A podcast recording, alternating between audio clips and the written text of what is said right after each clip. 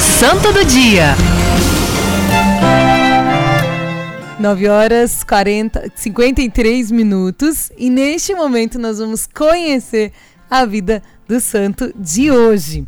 Ele foi um homem que viveu uma vida de muitos pecados, mas quando se voltou para Deus foi de coração. O nome dele, Bernardo. Nasceu no ano de 1605 em Corleone, Sicília, na Itália. Ele cresceu numa vida longe do relacionamento com Deus, né? logo distante de si e do amor aos irmãos.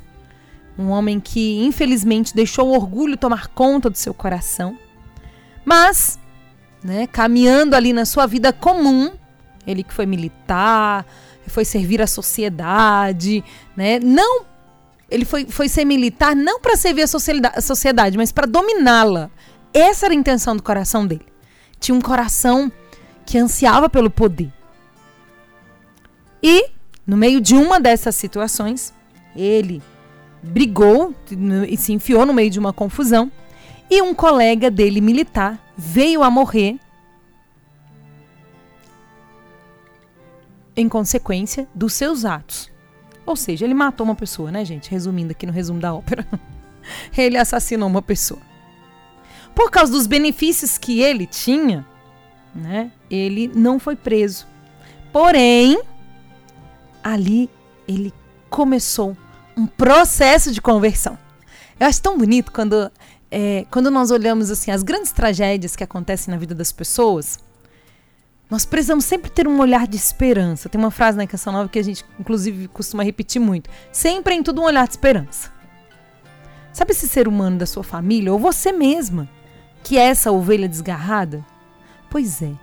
Às vezes, na situação mais trágica, no pecado mais horrendo que você venha a viver ou a cometer, ou que você está vendo essa pessoa que você tanto ama, é aí que a brecha será aberta e a misericórdia vai entrar. E foi assim com São Bernardo. Foi nesse momento trágico que ele abriu o coração. Ele, embora tenha fugido do chamado de Deus, ele foi encontrado pela misericórdia. Ele não foi preso por causa do crime que ele cometeu, mas ele estava vivendo a pior das prisões, que era no pecado. Gente, se nós pudéssemos ver, imagina só, agora eu vou, vou viajar aqui, Wesley, Ian.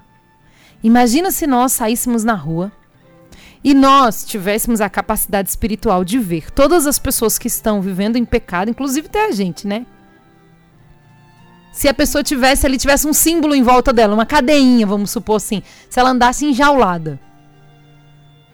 Gente, pior do que estar tá atrás de uma grade é você estar longe do Senhor. Porque a principal e a melhor liberdade que existe é a interior. Você deitar em paz consigo mesmo, com Deus. Esse Deus que, como, como o santo nos ensina, nos dá a paz, mas não deixa a gente em paz também, né? Porque a gente tem que, ó, correr atrás da nossa conversão.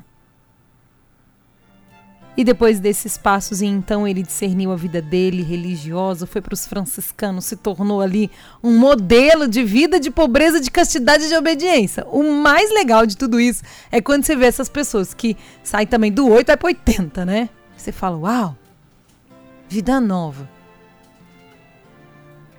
Que São Bernardo interceda por mim e por você, para que sejamos livres livres, porque o bom pastor, ele já nos alcançou. E a você que fala assim: ah, não me alcançou ainda não, Flavinha, deixa ele te alcançar agora. Porque eu e você somos as ovelhas, alvos dele.